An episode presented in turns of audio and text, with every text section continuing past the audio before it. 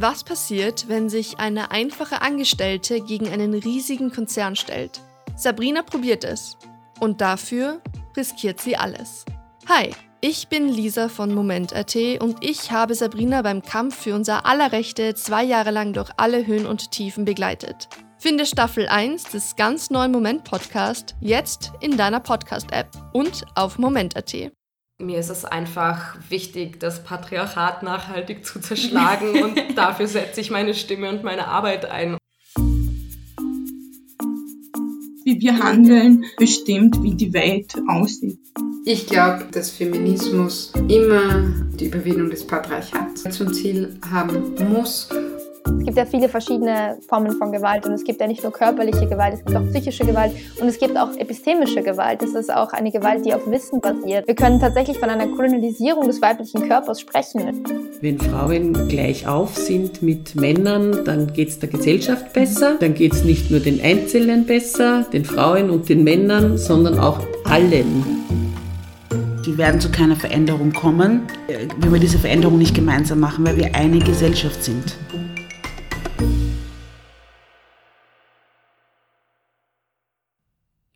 Hallo und herzlich willkommen bei Große Töchter. Schön, dass ihr wieder eingeschaltet habt und zuhört und wieder mit dabei seid bei dieser vorletzten Folge vor der Sommerpause. Ja, ihr habt richtig gehört, Große Töchter wird dieses Jahr wieder mal eine Sommerpause machen. Das liegt nicht daran, dass ich Urlaub mache, leider, sondern daran, dass ich an einem sehr großen Projekt arbeite gerade und dazu ja den Sommer nutzen werde. Im Herbst ist dann große Töchter wieder da. Davor aber, am 7. Juli, gibt es eben noch die letzte Folge und das ist auch die Geburtstagsfolge, weil einerseits große Töchter im Juli 3 wird und ich auch am genau den 7. Juli Geburtstag habe. Ich habe jetzt keine ja, großartigen Geburtstagsfolgenpläne. Ähm, ausgearbeitet. Es wird einfach eine ganz reguläre Folge werden. Aber ich habe mir gedacht, es wäre doch ganz cool, in der Geburtstagsfolge mal äh, ja euch zu hören, statt mich und meine Gäste immer nur. Das heißt, ihr habt die Möglichkeit, mir für die Geburtstagsfolge ja eine kurze Sprachnachricht zu schicken, ähm, idealerweise als MP3 an großetöchterpodcast@gmail.com. Und ich werde dann ja ausgewählte Nachrichten von euch in der Folge spielen und mal schauen, wenn es sehr viele werden, mache ich vielleicht eine eigene Folge sogar dazu. Und wenn es gut klappt, dann ist das vielleicht etwas, was ich auch beibehalten werde dann im Herbst für die weiteren Folgen, von denen übrigens einige schon voraufgenommen sind und sie werden super. Also da könnt ihr euch schon mal auf den Herbst freuen. Also auch falls wir dann wieder einen Lockdown haben und zu Hause sitzen, habt ihr alle eine Podcast-Hörbeschäftigung.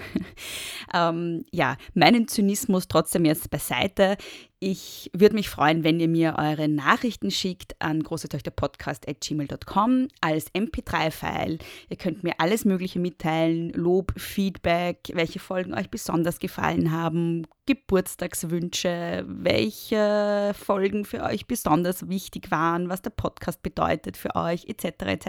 Ich freue mich auf jeden Fall auf eure Nachrichten. So, und jetzt habe ich heute schon ganz viel geplaudert und immer noch nicht Danke gesagt äh, an meine neue Steady-Supporterin. Das ist heute eine und zwar Helga. Vielen lieben Dank, Helga. Wie ihr wisst, ist Große Töchter ja HörerInnen finanziert. Das heißt, äh, abhängig davon, dass Leute freiwillig für ihn zahlen, auch wenn es ihn an sich gratis zu hören gibt. Also man kann ihn überall gratis hören, gratis abonnieren, aber es gibt eben die Möglichkeit, freiwillig für den Podcast zu bezahlen und das geht unter steadyhq.com slash große Töchter Podcast. Und wenn man die richtigen Pakete anklickt, kriegt man auch dementsprechende Goodies dafür. Also schaut da mal rein. Der Link ist auch in den Shownotes. Gerade aktuell vielleicht äh, besonders interessant eine Trinkflasche to go mit der Aufschrift Mail Tears. Wer braucht es nicht im Sommer? Und unter allen Personen, die von 23. Juni, also heute, bis zum Veröffentlichungsdatum der nächsten Folge, dem 7. Juli 2021, ein Steady-Abo abschließen, gibt es etwas zu gewinnen. Und zwar verlose ich ein Exemplar des Buches von Svenja Greven, meinem heutigen Gast, Radikale Selbstfürsorge jetzt, eine feministische Perspektive. Ich habe nämlich zwei Bücher erhalten, eins für mich, eins für euch. Und wie gesagt, alle, die von heute an bis 7. Juli ein Abo auf Steady abschließen können, das Buch gewinnen. Ja, und ihr habt es schon gehört, Gast in der heutigen Folge ist die wunderbare Svenja Gräfen, mit der ich ein wirklich sehr tolles Gespräch hatte und ich hoffe, euch gefällt es auch. Ich möchte trotz allem dazu sagen, dass die Audioqualität auf meiner Seite in diesem Gespräch leider schlecht ist. Und zwar, weil mein Aufnahmeprogramm den Ton nicht von meinem Mikro genommen hat, sondern von meinem integrierten Laptop-Mikro. Und ich hätte zwar meine Wortmeldungen und Fragen nochmal neu aufnehmen können, aber dann wäre das Gespräch natürlich wesentlich unnatürlicher oder würde unnatürlicher klingen. Und ich habe mich jetzt dazu entschlossen, dass ich es lasse, wie es ist. Es ist nicht ganz so furchtbar, aber es ist halt nicht so gut, wie es sein sollte. Äh, dafür ist die Aufnahmequalität auf Svenjas Seite sehr gut, weil sie auch ein sehr tolles Mikro hatte. Und das Wichtigste ist ja, dass ihr ihr gut zuhört, denn sie hat einige sehr interessante Sachen zu sagen. Wir unterhalten uns nämlich über ihr neues Buch Radikale Selbstfürsorge jetzt, eine feministische Perspektive. Und wenn ihr euch jetzt denkt, das Thema Self-Care hängt mir schon zum Hals raus, ich kann es nicht mehr hören, dann ist Svenja genau die richtige für euch, denn die hat wirklich eine sehr, ja, eine sehr interessante, eben radikale und feministische Perspektive drauf, von der wir, denke ich, alle noch etwas lernen können. Ich konnte es auf jeden Fall und ich hoffe, ihr auch. Viel Spaß mit der heutigen Folge. Hallo, liebe Svenja. Danke, Hallo. dass du dir Zeit genommen hast. Ähm, ich beginne ja jede meiner Folgen mit Wer bist du und was machst du? Wobei ich ähm, dazu sagen muss, weil die Leute, wenn ich sage, was machst du, immer dann sagen, was sie beruflich machen. Es kann alles Mögliche bedeuten. Also wer bist du und was machst du, ist einfach so eine Möglichkeit, sich selbst vorzustellen. Alles klar. Ähm, hallo erstmal. Äh, schön hier zu sein. Vielen Dank. Ähm, ja, ich bin Svenja, Svenja Gräfen. Ich bin 30. Ähm, meine Pronomen sind sie und ihr. Ich wohne in Leipzig und ich schreibe. Also ich bin Autorin und Schriftstellerin, äh, schreibe Romane. Das Rauschen in unseren Köpfen und Freiraum sind bisher erschienen.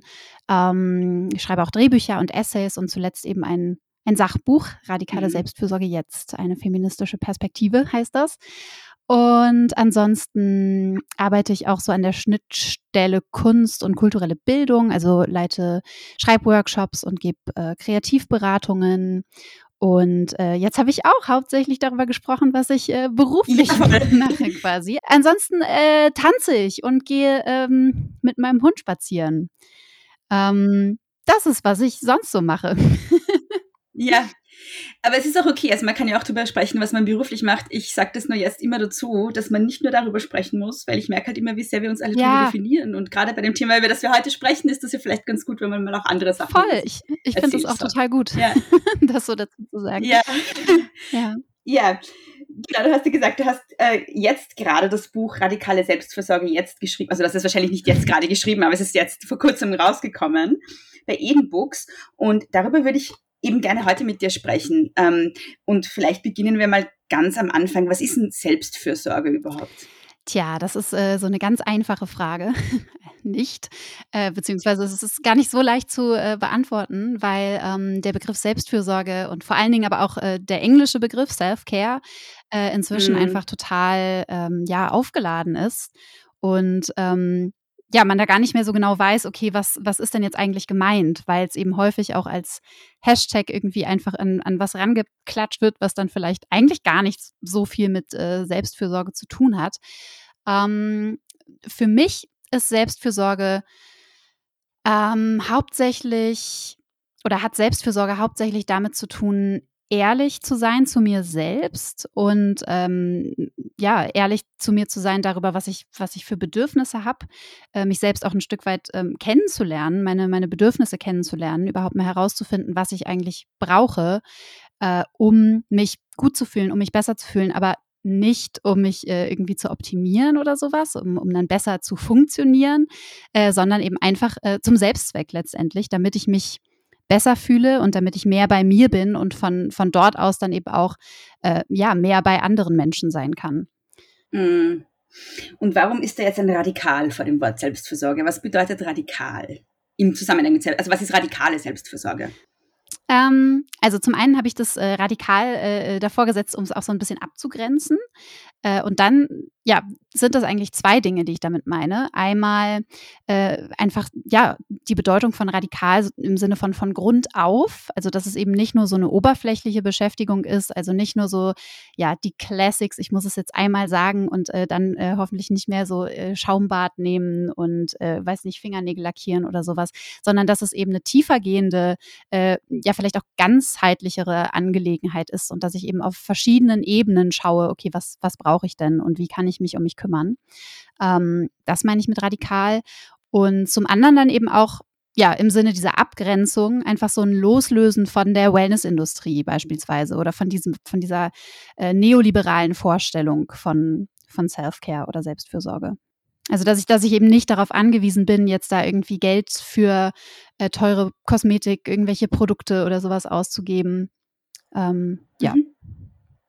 Das ist eigentlich eher eine Frage, die ich auch gehabt hätte für dich, nämlich ist das nicht, ist Selfcare nicht eigentlich zumindest mittlerweile ein neoliberales Konzept. Also wenn man so auf den ersten Blick auf Social Media schaut, ähm, dann ist das ja sehr, sehr kommerzialisiertes. Also da geht es darum, Dinge zu verkaufen. Man soll sich irgendwas gönnen, einen, weiß ich nicht, Friseurbesuch, Maniküre, ein neues Outfit, Restaurantbesuch, wenn gerade nicht Lockdown ist. Ähm, und eine Hörerin hatte eben auch gefragt, weil ich gebe immer die Möglichkeiten, auch ähm, HörerInnen die äh, Fragen zu stellen, meine Gäste. Was ist eigentlich echte Selfcare? Und nämlich im Vergleich auch zu dieser kapitalistischen Wellness-Selfcare. Magst du vielleicht noch ein paar Worte Worte dazu sagen? Mhm. Ähm, ja, also es ist so ein bisschen das, was ich am Anfang auch schon meinte, dass es eben ja gar nicht so leicht zu definieren ist, einfach weil der Begriff so inflationär verwendet wird und äh, zum Teil auch äh, falsch verwendet wird, will ich fast schon sagen. Ne? Also dass es ähm, nicht nur assoziiert wird mit so teuren Produkten oder vielleicht auch sowas wie äh, ins Retreat zu fahren, irgendwelche Yoga-Reisen zu machen oder so, eben auch alles Dinge, die äh, ja basically nur für reiche Menschen möglich sind. So, nicht alle haben irgendwie die Möglichkeit, ein Sabbatical zu machen. Ähm, und dass der Begriff eben auch so ein bisschen als Entschuldigung äh, oder als, als ähm, Legitimation genutzt wird für ein möglicherweise tatsächlich egoistisches Verhalten. Oder weiß nicht, vielleicht auch für sowas, was ich inzwischen auch nicht mehr so wirklich als selbstfürsorglich äh, bezeichnen würde. Sowas wie, äh, weiß nicht, Alkohol trinken. Ne? Auch so ein Klassiker, den man irgendwie auf Social Media total oft sieht, irgendwie ein Foto von einem Glas Wein und Hashtag Selfcare. Und ich glaube, dass das größte Missverständnis ist vielleicht auch, dass, ähm, dass man oft denkt, okay, Selbstfürsorge, das ist auf jeden Fall immer was, womit es mir automatisch oder sofort äh, äh, besser geht. Äh, so ein bisschen so dieses sich, sich pampern, äh, sich irgendwie alles, alles erlauben. Aber tatsächlich bedeutet es eben auch, ähm, in Abgrenzung eben zu diesem, zu diesem neoliberalen Ding, äh, dass ich mich mit Dingen beschäftige, die vielleicht eher unangenehm sind. Dass ich mich vielleicht ähm, einem Konflikt stelle oder dass ich vielleicht eine Entscheidung treffe, die äh, nicht die mir nicht leicht fällt oder dass ich mich äh, mit ja mit Dingen beschäftige, die ich eben sonst äh, einfach wegschiebe und vielleicht auch betäube und ähm, ja weiß nicht also das das können auch die verschiedensten Dinge sein, von so äh, ja alltäglichen Sachen wie man drückt sich irgendwie wochenlang davor, die Steuererklärung zu machen oder sowas. Ähm, oder eben einen Konflikt mit Freundinnen oder sowas anzusprechen.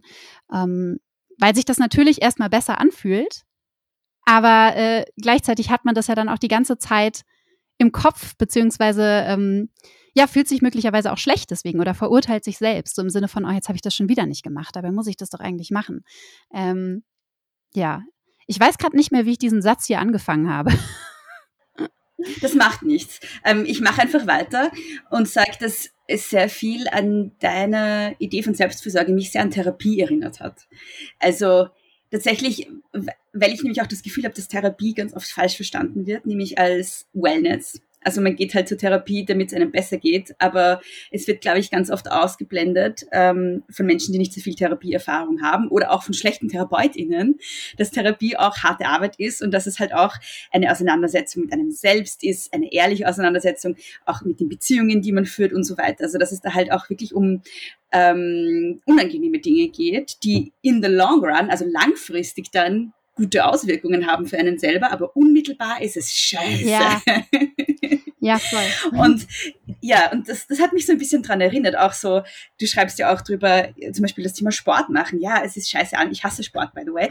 Ähm, es ist anstrengend und scheiße, aber ich weiß, es würde mir eigentlich gut tun. Und eigentlich wäre es ja auch selbstvorsorglich, einfach Sport zu machen, obwohl es unmittelbar jetzt vielleicht unangenehmer ist, als mir die Nägel zu lackieren. Mhm. So. Ja, ja, und gerade Sport ist ja auch äh, nochmal so doll verknüpft mit diesem, äh, ich mache Sport nicht weil es mir Spaß macht oder weil es irgendwie einen guten Effekt äh, für, für meine Psyche vielleicht auch hat, sondern ach, ich mache Sport, weil ich will meinen Körper irgendwie optimieren oder mm. sowas. Das, äh, ja. das war bei mir auch ein ganz schön langer Prozess, da irgendwie rauszukommen aus diesem Denken und halt wirklich, ähm, ja, einfach so eine Erfahrung zu machen, dass ich, dass ich eben, wenn ich mich bewege, weiß nicht, das baut ja auch ganz einfach Stress ab. So. Und ja, äh, genau, ja.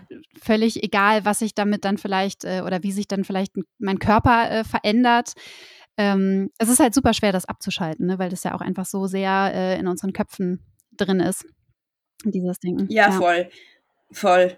Aber es ist halt auch, ich meine, es ist körperlich gesund, es ist psychisch gesund. Ähm, es ist halt einfach, es tut uns gut, wenn wir es mhm. machen. Aber ganz oft ist es halt so, also ich meine, wahrscheinlich hast du recht bei dem Thema, schwingen dann auch andere Dinge mit, die vielleicht Hemmungen aufbauen. Ja. So. Ähm, also vielleicht war das kein gutes Beispiel, aber ich wollte halt grundsätzlich nur darauf hinaus, dass ähm, es halt ganz oft einfach darum geht, Dinge zu tun, die langfristig ja. dann einen Benefit haben und nicht kurzfristig. Ja, genau, so. voll. Nee, ich ja. finde das Beispiel überhaupt nicht schlecht. Also ähm, ich weiß nicht, es ist ja dann vielleicht auch was, wo man äh, ab einem bestimmten Punkt dann so auf Erfahrungswerte zurückgreifen kann, ne, um sich zu motivieren. So, wenn ich äh, das ewig nicht gemacht habe, fällt mir das vielleicht schwerer. Äh, aber wenn ich irgendwie weiß, okay, wenn ich, äh, keine Ahnung, eine Stunde spazieren war oder joggen oder was auch immer oder äh, getanzt habe oder mhm. sowas, dann fühle ich mich einfach besser. Mhm. Ähm, mhm. ne, das, ist, das ist ja auch hilfreich, wenn man da dann irgendwann auf diese Erfahrungswerte äh, zurückgreifen kann und sich da irgendwie auch ein, ein Stück weit vertrauen kann und weiß, äh, was man in ja, verschiedensten Situationen irgendwie selbst tun kann, um eine Veränderung anzustoßen. Ähm, das dritte Wort, das wichtig ist in dem Titel oder eigentlich im Untertitel, ist feministisch. Also wir haben jetzt über Selbstversorge gesprochen, wir haben gesprochen, was radikale Selbstversorge ist. Und jetzt noch die Frage, warum ist es ein feministisches Thema? Mm, also erstmal ist mir auch äh, wichtig zu sagen, dass es, dass es nicht nur, äh, also das, das wurde ich jetzt auch schon oft gefragt, erstens, ob das Buch nur für Frauen sei, weil ja draufsteht eine feministische Perspektive. So, nein, es ist definitiv nicht nur für Frauen. Und ähm, dann werde ich ganz, ganz oft gefragt, ob es denn auch eine unfeministische äh, Selbstfürsorge oder un die, eine unfeministische Art äh, der Selbstfürsorge äh, gibt. Ähm, würde ich auch so erstmal mit Nein beantworten.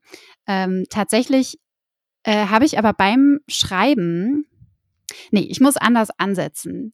Äh, ich habe mich selbst ja auch super lange, äh, super schwer getan damit und dachte auch immer so, hm, nee, das, äh, damit kann ich mich nicht befassen. Das ist irgendwie äh, so eine Entweder-Oder-Situation. Also ich, ich kann mich entweder schön um mich selbst kümmern oder ich bin Feministin oder agiere, äh, denke feministisch.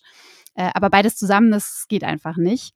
Ähm, und habe dann so, nachdem ich mich oder während ich mich eben mehr mit den Themen auseinandergesetzt habe, festgestellt, hey, das geht äh, erstens sehr, sehr gut zusammen. Das ist überhaupt keine Entweder-Oder-Situation. Äh, und tatsächlich, äh, ja, kann da eben auch schon ja, was, was Feministisches, was Politisches drinstecken. So einfach mal ganz vereinfacht gesagt in einem System, in dem wir eben leben oder in Strukturen, in denen wir leben, die uns ausbeuten, die uns unterdrücken, äh, die uns ähm, diskriminieren, äh, da eben für mich selbst zu sorgen, ist auf jeden Fall politisch. So, und äh, das eben natürlich äh, ja ganz besonders für Menschen, die äh, von ja auch Mehrfachdiskriminierung betroffen sind, ähm, aber auch für Menschen, die, weiß ich nicht, alle möglichen Privilegien haben, so. Ähm, Weil es eben auch immer also wenn es eben diese radikale, diese ehrliche äh, Form der Selbstfürsorge ist, ähm, ja auch immer so ein bisschen ein Widerstand ist äh, gegen den Status quo. Würdest du sagen, dass es gerade für Menschen, die ähm, aktivistisch aktiv sind oder feministisch aktivistisch aktiv sind, wichtig ist, Selbstfürsorge zu praktizieren? Wichtig ist, Selbstfürsorge zu praktizieren. Ich habe dich gerade leider. Ja. Genau. Das ist, ja. Die Frage war, ob du, ob du der Meinung bist, ähm, dass es gerade für Menschen, die halt Feministinnen sind, die aktivistisch unterwegs sind, wichtig ist? Also grundsätzlich würde ich sagen, es ist für alle super wichtig. Ähm, ich habe aber das Gefühl, dass eben gerade Menschen, die aktivistisch, äh, feministisch unterwegs sind, ähm, ja, sich das ganz, ganz oft einfach nicht, nicht zugestehen oder einfach mhm ja, ganz oft das Gefühl haben, auch wenn man schon unfassbar viel tut, dass es einfach immer noch nicht ausreicht, weil halt die Effekte auch einfach nicht so wirklich sichtbar werden. Ne? Also weil sich die Gesellschaft halt einfach ähm, nur in Babyschritten irgendwie äh, voran entwickelt, äh, beziehungsweise geht es dann oftmals auch noch ein paar Schritte äh, wieder zurück, äh, was halt bei Menschen, die sich ja in diesen äh, Themenfeldern bewegen, einfach super schnell für den Eindruck sorgt, okay, ich muss noch mehr machen, es reicht noch nicht und äh, da ist man dann auch schnell so am Rande eines Burnouts. Also so Activist Burnout ist ja auch einfach eine Sache, die existiert. Und ähm, also ich weiß nicht, so meine Beobachtung war eben immer so ein bisschen, dass das ja so fast schon verpönt ist oder dass man halt oder was was ich eben auch am Anfang dachte äh, so wenn, wenn ich jetzt anfange irgendwie hier zu gucken wie es äh, es mir geht oder wie es mir vielleicht noch ein bisschen besser äh, gehen kann dann dann bin ich halt einfach keine gute Feministin mehr. So weil es es gibt ja so viele Menschen denen geht's so viel schlechter als mir. Ähm, und das ist aber eben unglaublich wichtig ist, dass, dass ich eben auch auf mich selbst aufpasse, um eben auch weiterhin und nachhaltig irgendwie mich für andere Menschen einsetzen zu können oder ähm, ja, äh, um mich immer oder um mich auf ein neues zu wappnen für ähm, Diskussionen oder sowas. Das habe ich halt irgendwie lange Zeit gar nicht so wahrgenommen oder gesehen. Und ähm, ja, finde aber, dass es, dass es unglaublich wichtig ist. Ein Thema, das du auch schon angesprochen hast, ist so dieser Widerspruch, Fragezeichen, zwischen Selbstfürsorge und ähm, Community Care, also Self-Care versus Community Care, Selbstfürsorge und ich sage jetzt mal Gemeinschaftsfürsorge. Ähm, inwiefern greifen diese zwei Dinge ineinander? Wo sind sie vielleicht auch Voraussetzung füreinander und wo sind sie Widerspruch? Ähm, mir fällt dazu jetzt gleich ein, ähm, ach, shit, aber ich komme gerade nicht auf den Namen der Person, die das äh, getwittert hat. Aber es gab diesen äh, Tweet, der so ganz schön durch die Decke ging vor ein paar Jahren, äh, shouting self-care at people who actually need community care is how we fail people. Ähm, hm, Habe ich gesehen, ja. Muss ich nochmal. Aber ich weiß auch nicht mehr, von schauen, schauen wir einfach nochmal nach und kommt dann in die, äh, ja. in die Show Notes. Ähm, ähm, genau, das habe ich gelesen und dachte dann so, äh, okay, das widerspricht sich vielleicht dann irgendwie doch. Aber äh, auch da finde ich wieder so, nein, es, es, bedingt sich eben gegenseitig. Also es kann für Menschen einfach Teil von Self-Care sein, sich in einer Community äh, oder eben für andere Menschen äh, zu, zu engagieren. Ähm, aber Self-Care oder radikale äh, Selbstfürsorge gibt mir auch erstmal die Möglichkeit herauszufinden, okay, was, was ist es denn, was ich gerade brauche? Äh, ist es für mich in dieser Situation jetzt vielleicht sinnvoller, wenn ich irgendwie Zeit mit mir allein verbringe erstmal? Äh, oder, ne, das ist ja auch ein totales ähm, ähm, oder eine totale Frage äh, danach, was ich denn überhaupt für eine Person bin, was, was mir persönlich hilft. So, ich kenne zum Beispiel Leute, äh, für die ist es total schrecklich, alleine zu sein. Für mich ist das was äh, unfassbar Wichtiges. So, wenn ich irgendwie zu viel Zeit ähm, mit Menschen verbringe, ähm, komme ich nicht mehr klar. So, ich brauche irgendwie so meine, meine, meine Rück Rückzugszeiten immer wieder. Und ja, und deswegen glaube ich, dass, also es ist einfach was, was sich so gegenseitig, ähm, gegenseitig bedingt. Also ich kann auch, äh, weiß nicht, mich in einer Community oder in der Nachbarinnenschaft oder in einer äh, solidarischen Wohngemeinschaft oder was auch immer engagieren und auch dabei äh, auf einen Burnout zusteuern, weil ich halt meine Bedürfnisse äh, äh ignoriere. Also es ist immer so eine Frage von, ähm, wie sehr stehe ich denn mit mir selbst in Kontakt oder wie, äh, ja, bin ich mit mir selbst sozusagen im Austausch darüber, was denn gerade das, das Richtige ist. Und auch so ein bisschen so, ein, so, ein, ja, so eine Art, ich mag das Wort eigentlich nicht, aber so eine Art Balance zu finden oder so ein Gleichgewicht zu finden, einfach zwischen ähm, ja, dem Einsatz eben für eine, für eine Community und äh, ja, auch einfach so Ruhe, Ruhezeiten für, für mich selbst.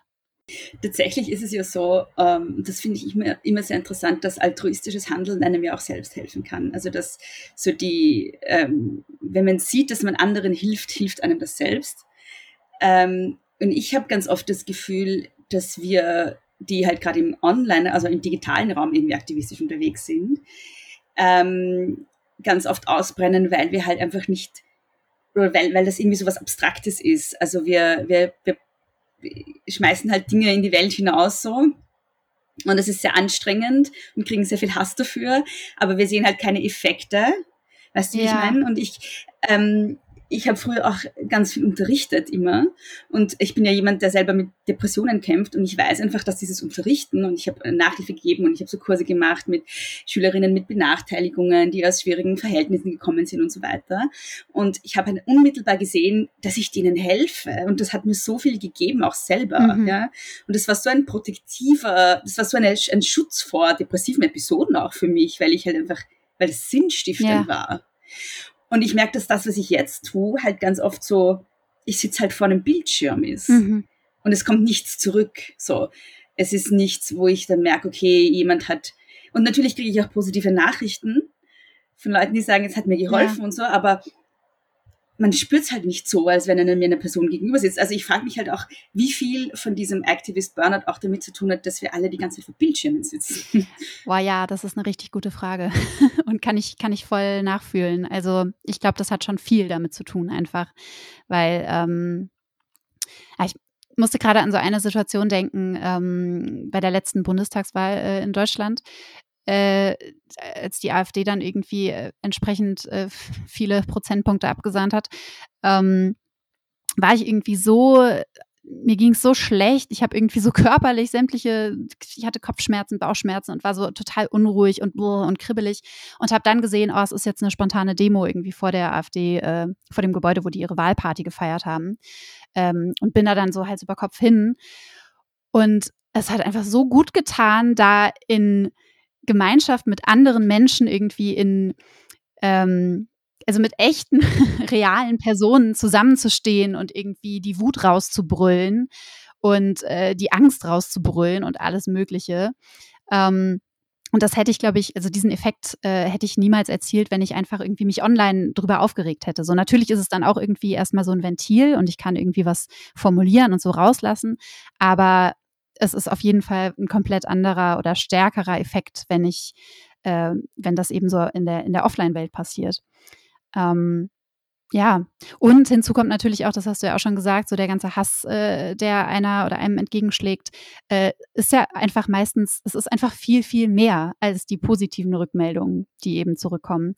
Die natürlich auch, so das, das freut mich auch, ähm, jedes Mal total, wenn ich irgendwelche Nachrichten bekomme oder jetzt auch ähm, Reaktionen auf das Buch. Es ist ja letztlich auch nichts, nichts anderes. Ne? Ich habe was rausgegeben in die Welt so und weiß jetzt nicht, wie Menschen sich damit fühlen oder sowas. Es sei denn, sie schreiben es mir halt, aber trotzdem bleibt es halt ja eine ne zeitversetzte äh, digitale Kommunikation irgendwie. Ja, und man spürt es halt weniger, weil die Person ja. nicht gegenübersteht, finde ich auch. Ja, genau. Und was mich halt auch so beschäftigt, ist, dass gerade im digitalen Raum auch Aktivismus ganz oft sehr von negativen Gefühlen geleitet ist. Also, und das ist ja auch das, was sozusagen von Social Media dann belohnt wird, wenn, also mhm. Wut ist was, was extrem viel Reichweite kriegt. Ja. Und es ist halt auch anstrengend. Also ich, ich denke halt da sehr oft drüber nach, auch jetzt oder in letzter Zeit sehr viel drüber nach, ähm, wie das auch meine Gefühlswelt so manipuliert ein bisschen, weil ähm, ich glaube, dass es viel anstrengender ist, ähm, die ganze Zeit online wütend zu sein, als, ähm, weiß ich nicht, in, ähm, in, in einem Obdachlosenheim Suppe auszuschenken oder so, weil da ist, da ist eine Situation, wo ich positive Rückmeldung sofort kriege und sehe, wie ich den Menschen helfen kann und nicht nur irgendwie die ganze Zeit irgendwie diese negativen Gefühle habe und dann aber nur diese auf dieser abstrakten Ebene irgendwie loswerde und es bewirkt aber irgendwie nichts Positives. Ich mhm. weiß nicht, ob mhm. das jetzt Sinn macht, was ich gesagt habe, aber ja, voll. Ich glaube, ja, ja, ja, das, da habe ich auch irgendwie in, letz, in, der letzten Zeit noch viel drüber nachgedacht, was es halt auch einfach so, es hat ja auch einfach Auswirkungen auf das, auf das Nervensystem und auf unseren Körper. Also wenn wir irgendwie die ganze Zeit uns irgendwie rumscrollen, äh, Artikel lesen, äh, Captions lesen, äh, uns aufregen, auch berechtigterweise natürlich, aber trotzdem macht das ja was mit, mit, mit mir, mit dir, mit uns so. Ähm, und ja, also da ist dann auch so ein bisschen die Frage, okay, wie, wie kann man das denn dann wieder loslassen? Weil es reicht, äh, es reicht einfach nicht, dann so das Handy wegzulegen. Ähm, dann sitzt man da und hat irgendwie so diese ganze äh, Anspannung und das, äh, die ganzen Stresshormone äh, im Körper und weiß irgendwie nicht so richtig, äh, hä, wo kommt denn das jetzt her? Weil ich habe ja eigentlich nur auf dieses äh, Gerät hier geschaut. Also es ist, ja, es ist einfach super, super schwierig. Voll. Und es ist auch nicht jede, jede Aufregung, auch wenn sie noch so berechtigt ist, es ist nicht jede Aufregung sinnvoll, weder für mich noch für andere, noch für den Zweck, den ich verfolge, weißt du? Ja, ja oder ähm, sich die, dieses gegenseitige Hochschaukeln auch. Genau, dieses, ja, ja. Ah, ja. Ja, ja. also ich glaube, dass viel auch eben mit dem Faktor digital, also digitale Kommunikation zu tun hat. Das ist so mein Gefühl im Moment. Ähm, ja. Ähm, ja, und auch so dieses, dieses, ähm, ja, dieser Druck, sich irgendwie zu äußern oder äh, sofort eine Meinung parat haben zu müssen. Ähm, und ich weiß nicht, ich habe in letzter Zeit auch irgendwie, ich habe super wenig äh, gepostet, also ich habe viel gerepostet ge oder äh, in meine, heißt das bei Instagram überhaupt auch gerepostet? Postet. Ja, ich weiß ja, ja, es nicht. Ähm, und äh, wenig äh, eigenen Content sozusagen äh, äh, rausgehauen, weil ich irgendwie so das Gefühl hatte, boah, ich habe gerade, ich, ich will gerade nicht auch noch dazu beitragen, dass Leute die ganze Zeit äh, irgendwelche Sachen auf ihren Telefonen anschauen und ja. durchlesen.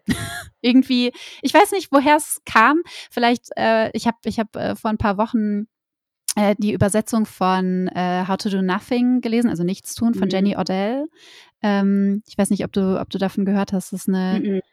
ist eine total ähm, großartige Autorin und Künstlerin, äh, US-amerikanische, äh, die eben auch, ja, also nichts tun im Sinne von, äh, sie hat darüber, darüber philosophiert, darüber geschrieben, wie äh, wir uns dieser ja, Aufmerksamkeitsökonomie irgendwie entziehen können. Und was es eigentlich mit uns macht, wenn wir halt die ganze Zeit äh, scrollen und irgendwelche digitalen Inhalte äh, konsumieren, Informationen konsumieren, ähm, die auch in so einem totalen, äh, wie war das Wort, Kontextkollaps Genau, sie mhm. schreibt von einem Kontextkollaps. Ne? Mhm. So, du scrollst so durch Instagram, siehst irgendwie einen feministischen Post, einen äh, kapitalismuskritischen Post, dann ein lustiges Meme, dann irgendwie äh, ein Foto von Leuten, die äh, gerade ihre Impfung bekommen haben, äh, dann wieder irgendwas Politisches. Also es ist halt irgendwie so alles völlig aus dem Zusammenhang gerissen. Und allein das ist einfach schon so unfassbar anstrengend. Mhm. Also ich glaube, das unterschätzen wir auch einfach total, was, was das an, an Energie saugt. Und, und was wir, glaube ich, auch unterschätzen, ist, dass ähm, sich ganz viel von Social Media anfühlt wie so ein gemein, wie was Gemeinnütziges. Als würde uns jemand einfach eine Plattform zur Verfügung stellen, wo wir uns austauschen können. Und das ist es halt überhaupt nicht. Nein, nein. Oh. Was fühlt sich so an? Ja. Ja. ja, das ist, das, das ist, finde ich auch immer wieder krass. Und das, äh, das hilft mir aber tatsächlich auch, ähm, mir das immer wieder bewusst zu machen, so dass es halt einfach eine Plattform ist oder eine App ist, die halt einfach fucking Milliardären gehört, die halt irgendwie nicht aus Altruismus einfach sagen, hey, wir wollen, dass die Leute sich schön untereinander vernetzen und äh, über Feminismus äh, sprechen.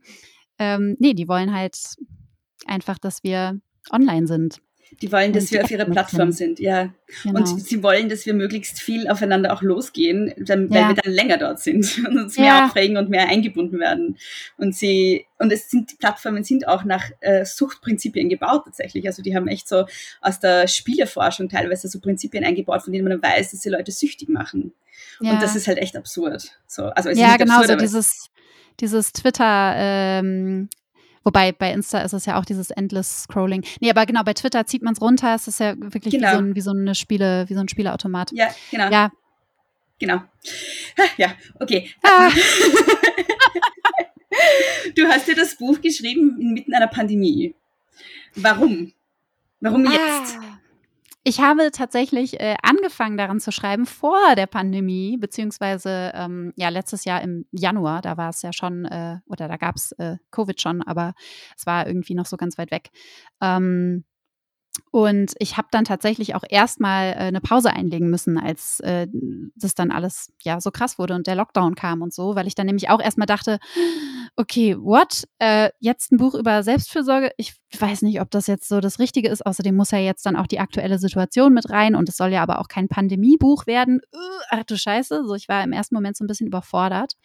Ähm, und ja, musste, musste da erstmal wieder so reinfinden und äh, habe auch eben mit vielen Leuten irgendwie darüber gesprochen und kam dann irgendwann auch immer wieder zu dem Schluss, okay, gerade weil halt alles so unglaublich krass ist, ist eben auch äh, Selbstfürsorge was, worauf wir oder womit wir uns äh, befassen sollten, einfach um zu überleben, so erstmal ganz ähm, basal gesagt. Ähm, und ich glaube, ein Stück weit hat mir das auch geholfen, also zum einen so ein konkretes Projekt zu haben im letzten Jahr. Ähm, mit dem ich eben, was ich mir nicht so aus den Fingern äh, saugen musste, als äh, Auftritte und Lesungen abgesagt wurden, sondern was es eben vorher schon gab. Ähm, aber ja, auch so die, die, Endphase, äh, die Endphase war so im Januar. Ähm, also es ging dann alles relativ schnell mit äh, Verlag und dass die Veröffentlichung eben auch schon im, im April stattfinden sollte. Ähm, deswegen habe ich im Januar äh, viel zu viel gearbeitet, eigentlich. So wenig selbstfürsorglich, aber andererseits äh, habe ich auch so doll in diesem Thema drin gesteckt und äh, gar nicht so viel ja, vom, vom Lockdown um mich herum ähm, mitbekommen, was irgendwie auch mal eine ganz, ganz nette Abwechslung war. Aber ja, das ist äh, auf jeden Fall nicht so von mir geplant gewesen. Also ich hätte jetzt nicht äh, eine Pandemie gebraucht eigentlich. Ich hätte das Buch auch so geschrieben. Ähm, ja, wäre vielleicht wäre wahrscheinlich für alle irgendwie auch netter gewesen dann. Aber ja. Aber gerade jetzt ist es ja auch besonders wichtig, weil ganz viele von uns sitzen alleine in Wohnungen und wir haben halt niemanden sonst, der uns ums, der sich ums uns kümmert. So, also ganz ja. viele äh, andere Sicherheitsnetze oder oder so soziale Kontakte sind ja irgendwie weggefallen für ganz viele von uns und Wer soll sich um uns kümmern, wenn nicht wir selbst, wenn halt niemand sonst mehr da ist? Also genau jetzt ist es ja wichtig, so ein Buch rauszubringen. Ja. Ja, vielleicht. Ja, definitiv. Ja, sag einfach ja. Ja, es ist gerade jetzt wichtig. ähm, ja, voll. Also wie gesagt, ne, das, das war ja auch so mein, mein, mein Gedankengang, dass ich eben äh, auch was, was halt sonst so passiert ist äh, im letzten Jahr und auch in diesem Jahr so. Es hört ja auch einfach nicht auf. Mhm. Ähm, und da aber auch immer wieder mich dran zu erinnern, es bringt mir halt nichts und auch niemand anderem, wenn ich mich jetzt einfach nur auf all das äh, Furchtbare und Schlechte und Schlimme fokussiere und dem irgendwie so die ganze Macht über mich gebe. Ähm, ich muss irgendwie auch einfach schauen, dass ich klarkomme. So. Und dass es mir vielleicht dann auch noch möglichst gut geht, weil äh, das habe ich verdient als Mensch. So. Ähm, jetzt abgesehen von allem von aller toxischer Positivität, von der wir ja auch viel gehört haben in letztem Jahr, so aller Krise als Chance sehen und so. Das finde ich auch immer ganz schwierig, darüber sprichst du auch in deinem Buch. Aber auch abgesehen davon, was, was können wir vielleicht sogar lernen von 2020 oder, ja, ich meine, 2021 ist, du hast ja gesagt, das hört ja nicht auf und das stimmt ja auch, also von der Pandemie vielleicht insgesamt oder von dieser, dieser Krisensituation, was kann man da vielleicht lernen sogar? Mm, also ich habe schon noch mal so ein Stück weit mehr gelernt, okay, es ist halt vollkommen egal, was ich mir vornehme oder was ich plane oder was ich, ähm, ja, wie ich mir irgendwie äh, alles ausmale, was passieren wird. Es kommt halt wahrscheinlich eh immer anders. Also, ne, ist vielleicht ja auch so ein bisschen so eine, so eine Binsenweisheit irgendwie, es kommt eh immer anders, als, als ich denke, als man denkt.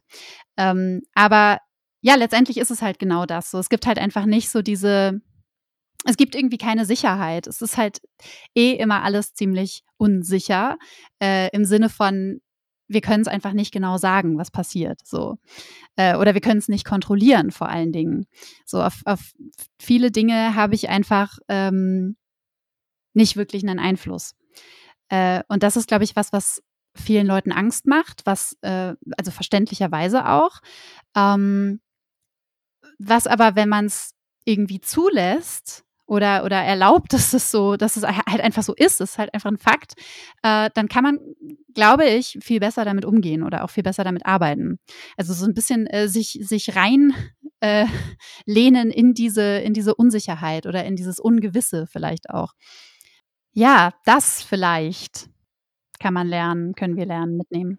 Ich fand es ganz am Anfang, ähm, also als die ersten Lockdowns waren und ganz am Anfang, also März 2020 eigentlich, fand ich es total interessant, dass ich, gerade ich, die psychisch jetzt nicht gerade stabil ist die meiste Zeit und irgendwie immer wieder depressive Episoden hat und immer wieder Angstprobleme äh, hat und so, dass ich erstaunlich gut das managen konnte, weil ich es gewohnt bin, dass ich keine Kontrolle habe. Mhm. Und ähm, das ist genau das, was mir halt ur viele Leute gesagt haben, die eben Depressionen und Angsterkrankungen haben und auch Leute mit ähm, äh, Traumafolgestörungen sagen das, haben mir das zurückgemeldet. Also natürlich nicht alle, ich spreche jetzt, also es ist ein, eine Perspektive, die es gibt. Ähm, so dieses, wir kommen viel besser klar mit der Situation als unter Anführungszeichen psychisch Gesunde, weil wir darauf vorbereitet sind, weil bei uns nie irgendwas unter Kontrolle ist und wir kennen diese Situation, nur kennen wir sie halt nicht im Außen, sondern im Innen. So. Ja. Das hat mich sehr fasziniert. Ja, stimmt. Ja, ja, ich habe auch so das Gefühl, dass irgendwie so gerade gerade Leute, die eben sonst so sehr ähm, ja, sehr outgoing und einfach äh, äh, viel machen, viel Energie vielleicht auch einfach haben, dass es für die viel, viel schwerer auszuhalten ist. Ne, auch einfach so dieses äh, gefühlt gefangen zu sein in der, weiß nicht, schicken Altbauwohnung oder wo auch immer. Ähm, und halt nicht äh, irgendwie, ja, alles so zu machen wie sonst immer. Ja, doch, das äh, kann, ich, kann ich mir vorstellen, dass das tatsächlich so ist, ja. Mhm. Also für mich war es gar nicht so sehr der Kontrollverlust. Für mich hat, war es irgendwie ein Fokus auf so, was ist wirklich wichtig für mich, dass sich geändert hat. Also so, Mhm. So dieses, ich, ich habe dann irgendwann gemerkt, okay, jetzt, wo ich mit einer Krankheit konfrontiert bin, die vielleicht meine Liebsten umbringen kann, was ist mir eigentlich wichtig? Das sind genau diese Leute. Es ist nicht wichtig, wie viel Geld ich verdiene, solange ich nur irgendwie genug habe, dass ich davon leben kann. Ja. Es ist wurscht, es ist nicht wurscht, es ist wurscht, wie viele Leute mir auf Social Media folgen oder was auch immer, ja. Was wichtig sind, sind diese Menschen. Also das für mich hat so einen Fokus verschoben, das habe ich, glaube ich, gelernt. Ja, daraus. ja, doch, das, äh, da äh, kann ich auf jeden Fall äh, nur unterschreiben. Das auf jeden Fall auch total. Ähm, vielleicht auch so, ich weiß noch, am Anfang ähm, haben so sehr viele Leute, die ich so aus der, äh, ja, äh, Literatur, aber auch so Poetry Slam Szene kenne, äh, also Leute, die sonst eben auf Bühnen stehen, ähm, als das dann auf einmal weggefallen ist. Äh, es war auch sehr, sehr interessant zu beobachten, wie viele dann wirklich so eine ja fast schon eine Identitätskrise hatten, so von wegen so, äh, wer bin ich denn jetzt, wenn ich das alles nicht mehr machen kann? Ähm, und ich glaube, wenn ich mich nicht vorher schon ja viel mit äh, ja dem Thema Selbstfürsorge eben auch ähm, beschäftigt und mit mir selbst beschäftigt äh, hätte, äh, wäre ich da wahrscheinlich auch irgendwie schnell reingerutscht, weil ja so darauf zurückgeworfen zu sein oder eben diese Möglichkeiten nicht mehr zu haben, ist halt einfach krass. So erstmal. Aber das ist auch wieder so die Identifikation mit dem Beruf, oder? Ja. Also so, Voll. da wären wir wieder ganz am Anfang.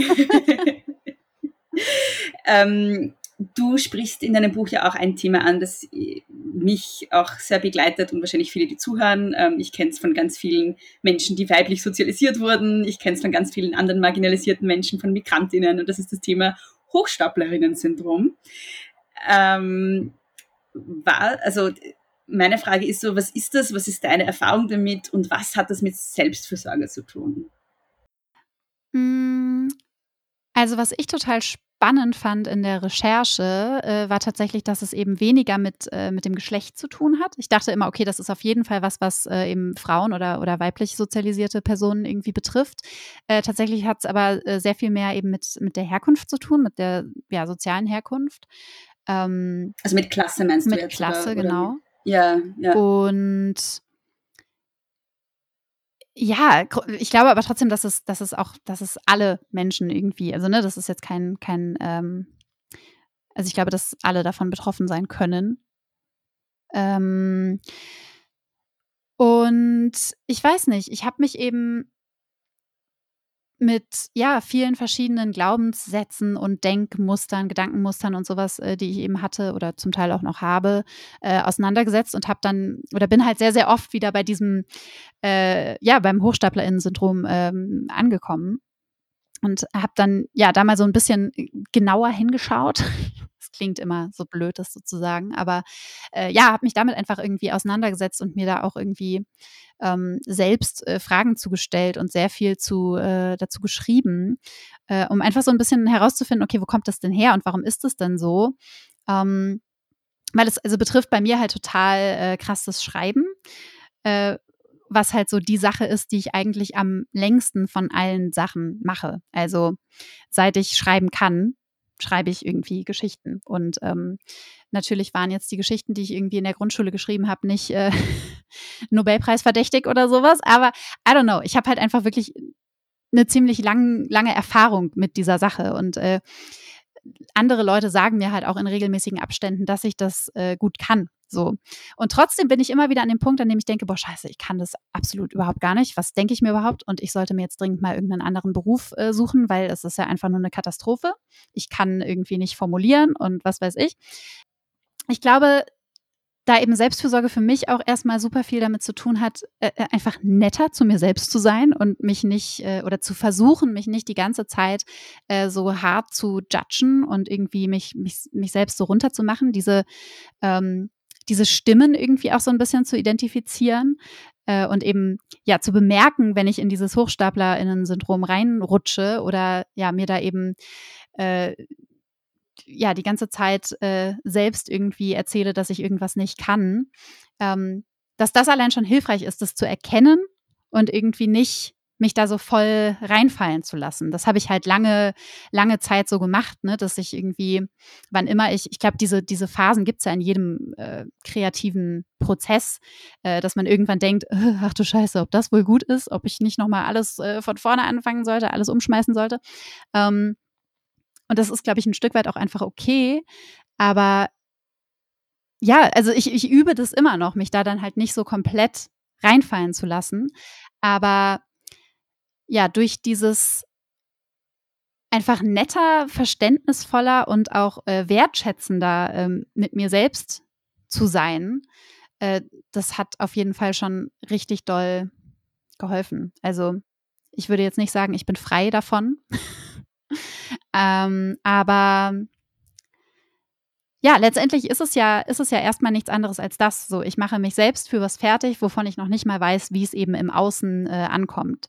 Ähm, oder ja, natürlich aus, einer, aus der Angst heraus, wie es dann im Außen ankommt, aus der Angst ähm, heraus irgendwie beschämt zu werden oder eben aufzufliegen als die, die das ja eigentlich gar nicht kann. Ach du Scheiße, wie peinlich.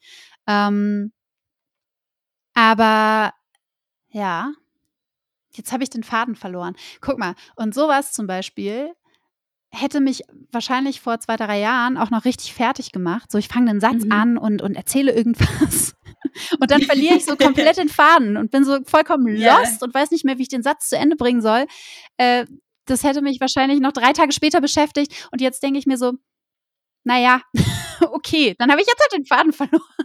Ja, aber das ist doch was, was in Gesprächen passiert. Das ist doch völlig normal. Eben. Ja. ja. Ja, was ich beim HochstaplerInnen-Syndrom äh, irgendwie so interessant finde, ist, bei mir bezieht sich immer auf die Sache, die gerade am wichtigsten ist und wo, wo es mir auch am wichtigsten ist, irgendwie Anerkennung zu bekommen dafür.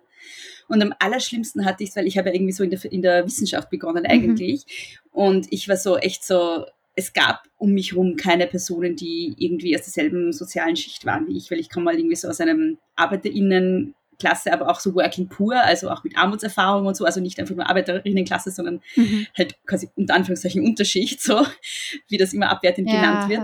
Und ähm, ich habe immer, also ich hatte immer die Überzeugung, dass ich da gar nicht hingehöre. Also es war nicht mal nur so, dass mir das bewusst war als Hochstaplerinnen-Syndrom, sondern es war mein Grundgefühl dort. Ich gehöre da nicht hin und irgendwann werden sie draufkommen, dass ich da nicht, dass ich zu dumm bin oder was auch immer. Und diese Förderung habe ich jetzt nur gekriegt, äh, weil sie es irgendwie nicht genau durchgelesen haben, meinen Antrag oder solche. Also ich habe mir dann irgendwie so Begründungen zurechtgelegt und auch als ich dann mal so ein urtolles Fellowship gekriegt habe, habe ich mir gesagt so, nein, das war sicher ein Irrtum und irgendwie vielleicht ist wer anderer ausgefallen oder irgendwas. Ja. Also ich habe mir dann immer irgendwas zurechtgelegt. Und das finde ich halt auch interessant. Und ich, aber ich finde, der erste wichtige Schritt ist, dass einem das überhaupt mal erst bewusst wird, weil ganz oft ist es halt so ein Grundgefühl, das man hat, wo man gar nicht genau weiß oder wo einem gar nicht bewusst wird, dass das ähm, benennbar ist, weil es eh sowas ist, womit man durch die Welt geht die ganze Zeit. Voll, ja. Und das, äh, das habe ich ja auch ähm, auch im Buch drin, so selbst wenn es dir dann aber bewusst ist oder du halt weißt, okay, es gibt sowas wie das HochstaplerInnen-Syndrom, so das ist einfach was, was existiert. Ähm, das hatte ich eben auch ganz lange, dass ich dachte, ja, okay, das mag es geben, aber bei mir ist es halt wirklich so. Also ich bin, ich gehöre da halt ah. wirklich nicht hin. Also es ist schon, ja. es ist halt wirklich ein fucking schwieriger äh, Prozess, sich das, ja, erstmal, erstmal zu wissen, wie man es eben benennen kann, aber das dann halt auch irgendwie ähm, äh, bei sich selbst als das zu, zu labeln, vielleicht auch mhm. erstmal. Ja. ja.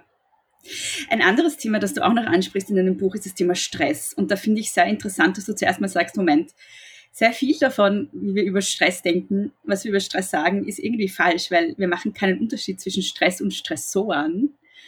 Ähm, magst du da vielleicht kurz erklären, was wir am Thema Stress oder am Begriff falsch verstehen und was wir gegen Stress tun können? Mm, ja, ich denke, wir sagen alle äh, äh, ziemlich häufig, dass wir Stress haben. So, ich auch. Mhm. Sagt es auch, äh, keine Ahnung, wenn ich gefragt werde, wie es mir geht. Ach ja, eigentlich ganz gut, aber ja, ziemlich viel Stress. So, also Stress nutzen wir oder wird eben häufig synonym äh, verwendet für äh, viel Arbeit oder viele Termine oder äh, keine Ahnung, vielleicht auch viel, viele Aktivitäten in der Freizeit, Freizeitstress oder sowas. Oder vielleicht auch für Konflikte oder Streit. So, ich habe Stress mit meiner Freundin oder sowas. Ähm, und für mich war das ein, ein richtig krasser äh, Eye-Opener, wie man so schön sagt, als ich eben überhaupt mal gecheckt habe, hä, Moment mal, es gibt halt einen Unterschied zwischen Stress und Stressor.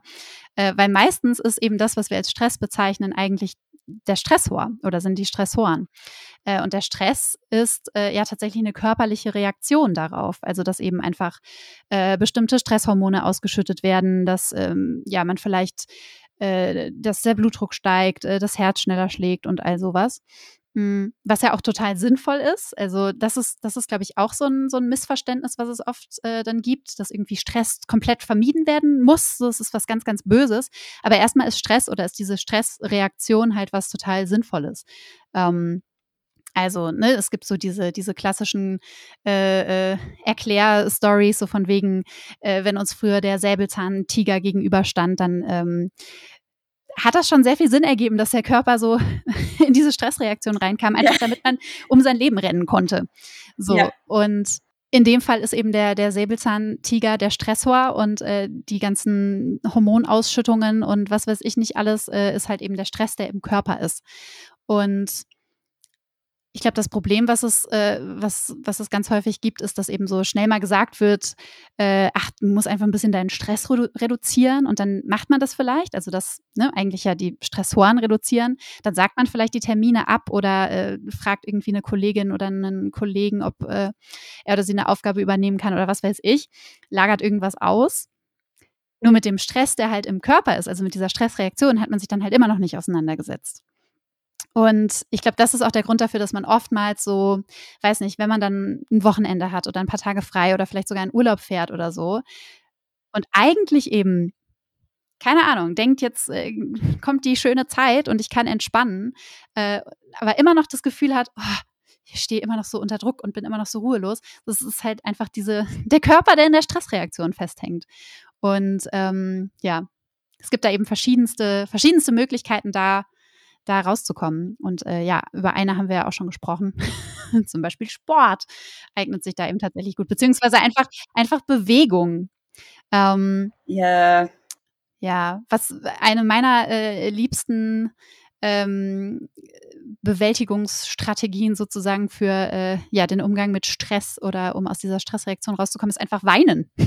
Also das ist mir auch irgendwann mal aufgefallen, dass ich nicht so oft oder das in den seltensten Fällen, ähm, in denen ich weine, äh, tue ich das, weil ich traurig bin tatsächlich, sondern meistens, weil ich einfach äh, überfordert bin oder ja, ganz einfach gestresst. Und es ist halt ja super, super äh, befreiend. wir scheiden ja auch physisch Stresshormone aus mit den Tränen, was ich sehr faszinierend finde. Ja, krass, wirklich, das wusste ich noch ja, nicht. Wow. Ja, ja. Also, wenn du Tränenflüssigkeit wirklich untersuchst, da sind halt einfach massiv Stresshormone drin. Du scheidest das quasi mit den Tränen physisch aus. Hammer. Ne? Also, ja. Krass, ja. der Körper ist einfach ja. krass. Voll. So, ein Thema, ein Thema, das ich auch noch mit dir besprechen wollte, ist das Thema Prokrastination weil ach, das ist ja auch so ein Thema. Also ich meine, ich bin wahrscheinlich nicht die Einzige, die das betrifft, aber ich weiß, ich bin nicht die Einzige, die das betrifft, Nein. aber es ist halt auch so mein Thema. Wie unser aller Thema wahrscheinlich ein bisschen. Ich habe, ich sollte eigentlich gerade ein Buch schreiben.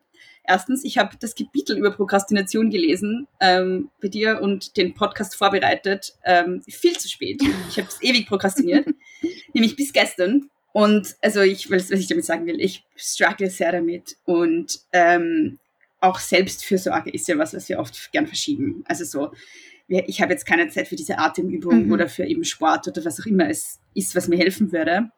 oder Tagebuch zu schreiben oder was, keine Ahnung, ja, meine beste Freundin anzurufen oder was auch immer ich tun könnte, mhm. damit es mir selbst besser geht. Ähm, wie kommt man raus aus der Prokrastination?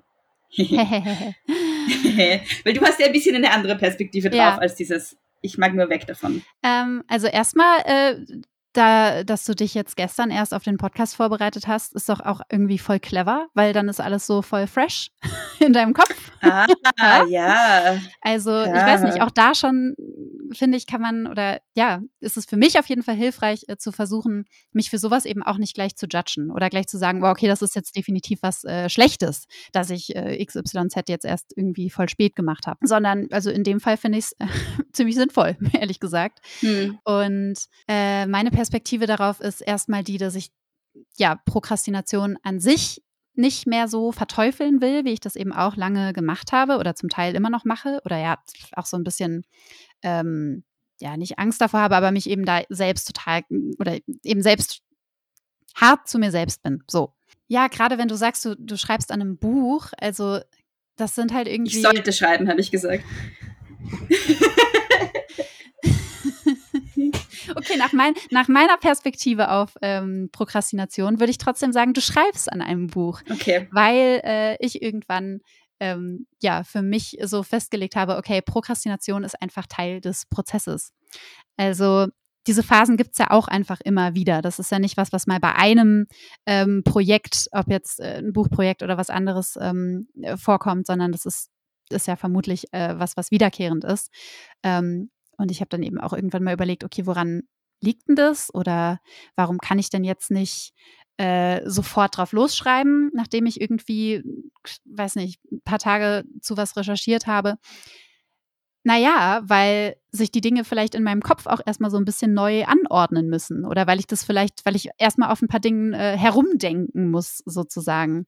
Und äh, es ist halt nicht so, dass ich irgendwie die ganze Zeit Input in mich reinhaue äh, und dann den Schalter umlege und sofort den Output generieren kann, sondern dass es einfach so ein bisschen Zeit braucht, ähm, ja, sich wirklich irgendwie so ein Stück weit neu, neu sortieren muss in meinem Kopf.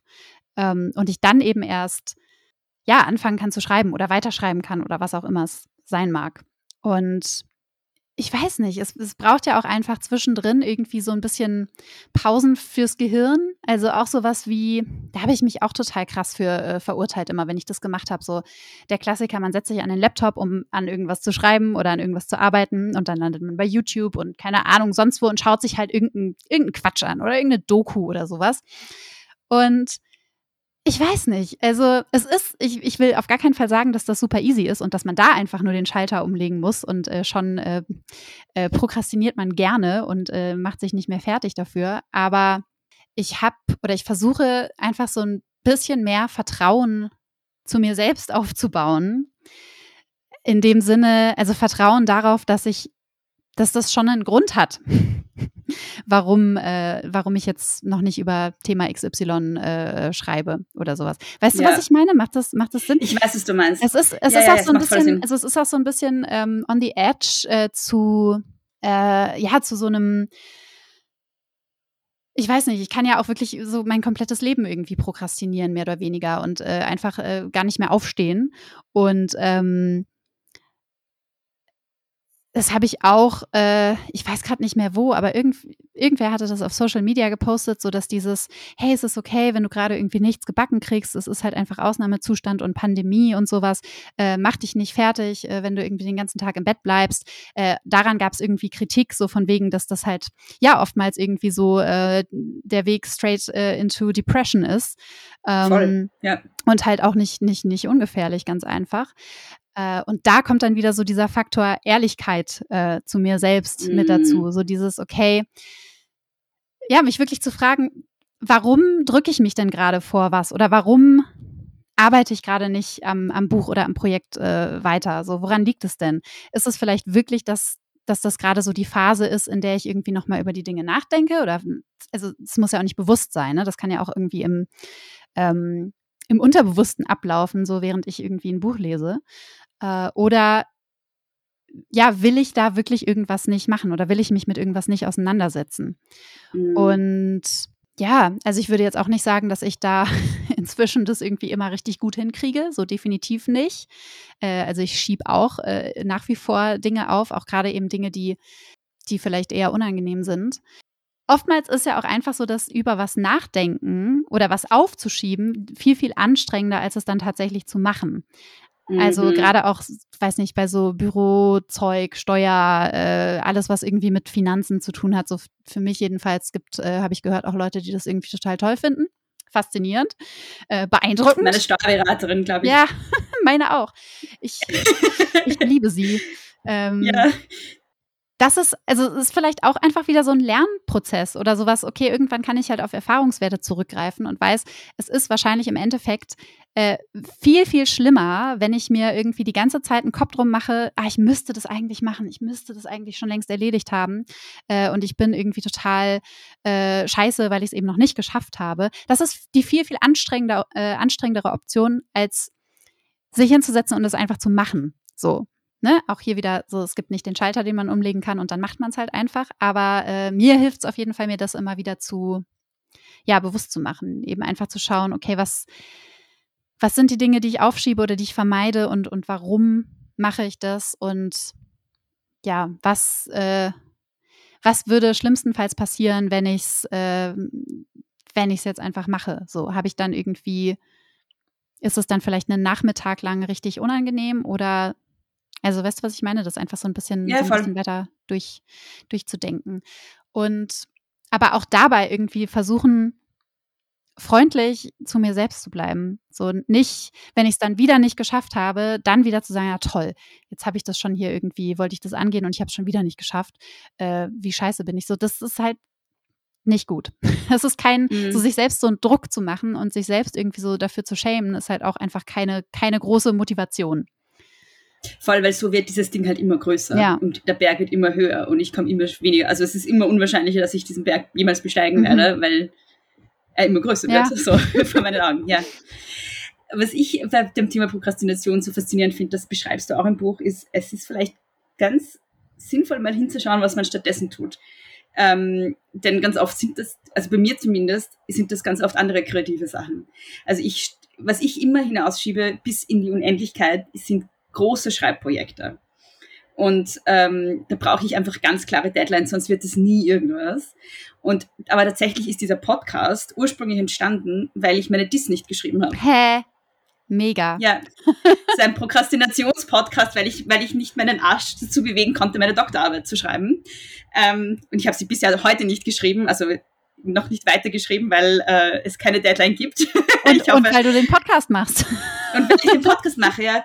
Und eigentlich ist das jetzt was, was mir viel mehr Spaß macht, so und was irgendwie, glaube ich, auch mehr bringt im Großen und Ganzen. Und ähm, also vielleicht ist es ja auch nicht immer nur schlecht, dass wir bestimmte Dinge aufschieben, weil wir vielleicht andere Dinge tun, die uns eigentlich wichtiger sind. Und auch wenn die Sachen, die wir nicht tun, dann irgendwann getan werden müssen. Also bei der Doktorarbeit ist es nicht so, dass ich die tun, weil ich, wenn ich keine schreibe, dann schreibe ich keine. Mhm. Aber wenn es jetzt, weiß ich nicht, Steuern-Sachen sind oder so, irgendwann muss ich es machen. Ja.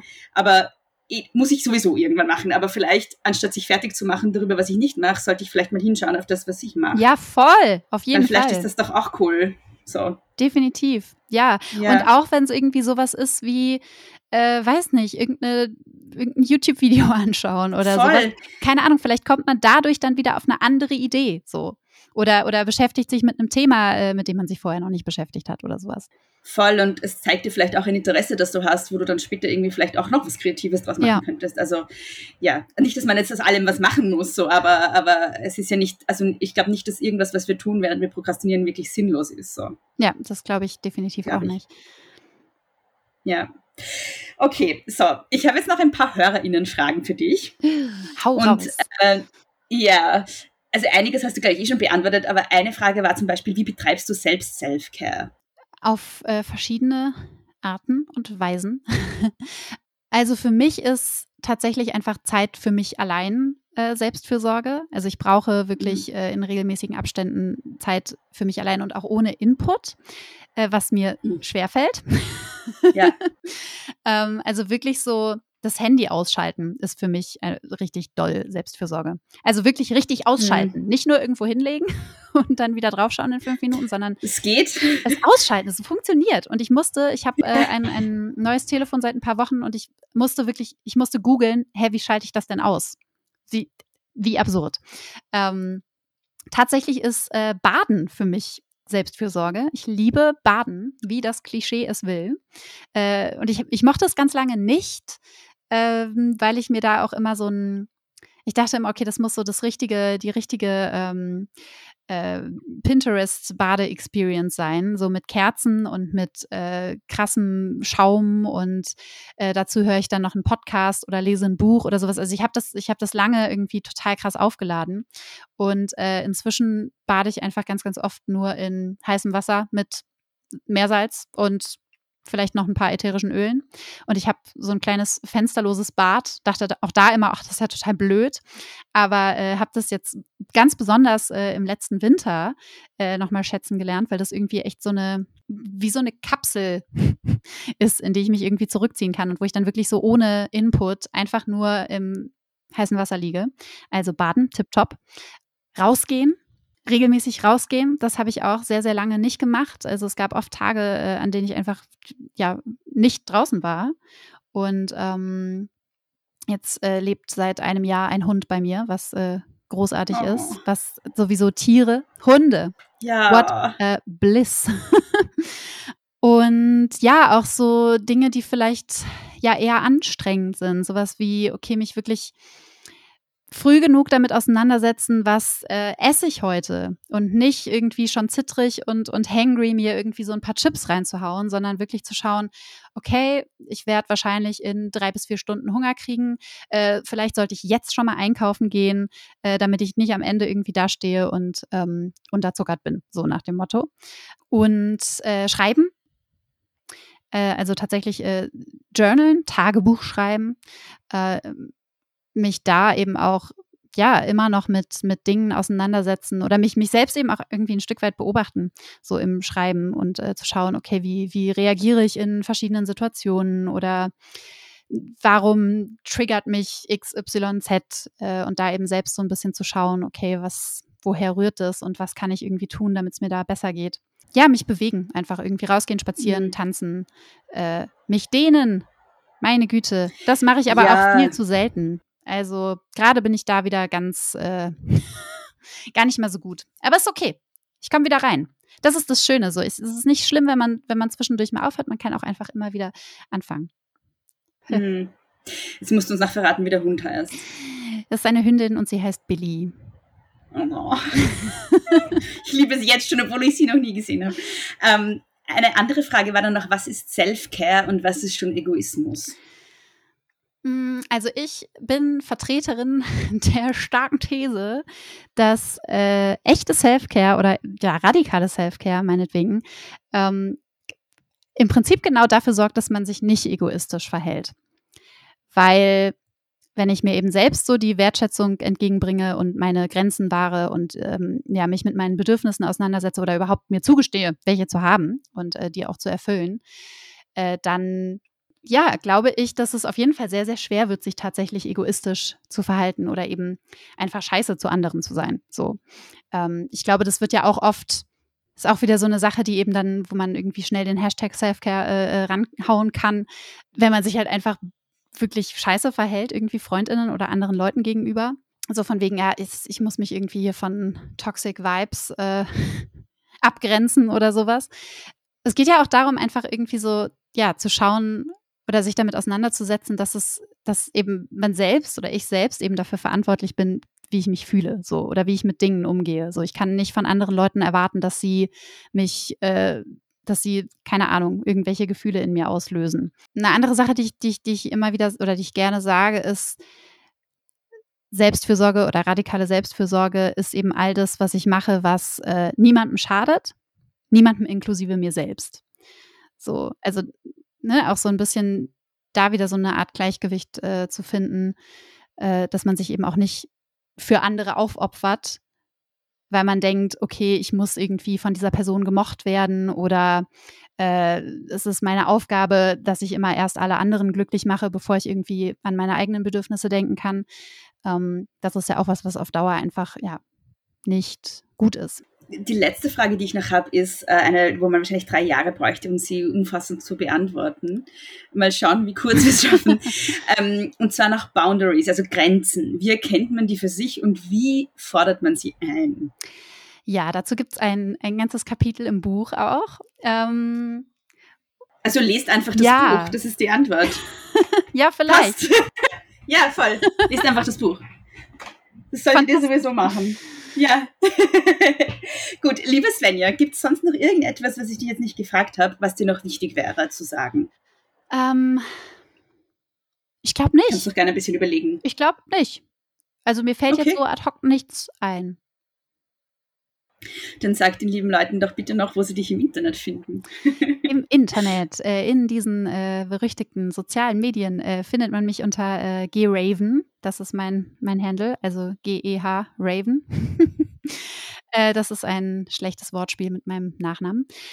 Und äh, Gräfen. Ah, ich habe es nicht mehr gecheckt. ja, ich glaube, niemand tut das, also ist nicht schlimm. Ja. Ähm, Aber ich, ich check solche Dinge grundsätzlich nicht. Also mich haben schon mehrere Leute auf ihre Insta-Handles angesprochen. Und ich sehe das irgendwie, glaube ich, immer nur so als eine Aneinanderreihung von Buchstaben und dann werde ich, werden mir die Bedeutungen erklärt und ich denke mir so, es ist total offensichtlich, aber ich habe es nicht gecheckt. Ja, also, geht mir, es muss nicht an deinem Handle liegen. Geht mir aber auch oft so.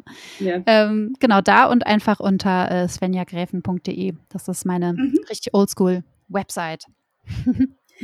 Und dein Buch heißt, ich sage es jetzt nochmal, Radikale Selbstversorge jetzt, eine feministische Perspektive, ist erschienen bei Eden Books und ihr solltet das alles lesen, weil es sehr gut ist und ähm, auch sehr einige sehr tolle Tipps, finde ich, drin sind, die ich auch für mich mitnehmen konnte. Und ich glaube, es wird einigen HörerInnen wahrscheinlich auch noch einiges bringen, das zu lesen. Liebe Svenja, vielen lieben Dank. Hey, vielen lieben Dank dir. Das war total schön, mit dir zu sprechen. Ja, danke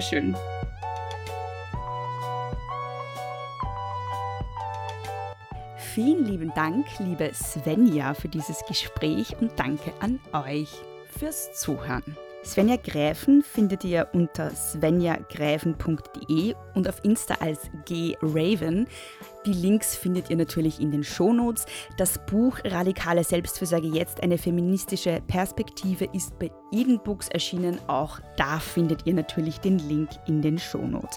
Wenn ihr ein Exemplar des Buches gewinnen wollt, dann könnt ihr das äh, wenn ihr ein Steady-Abo abschließt, also ich verlose unter allen neuen Steady-AbonnentInnen von 23. Juni bis 7. Juli 2021 äh, ein Exemplar ihres Buches und wünsche euch viel Glück dabei. steadyhq.com slash große Töchter Podcast. Auch da ist der Link natürlich in den Shownotes. Und by the way, es gilt für alle Pakete.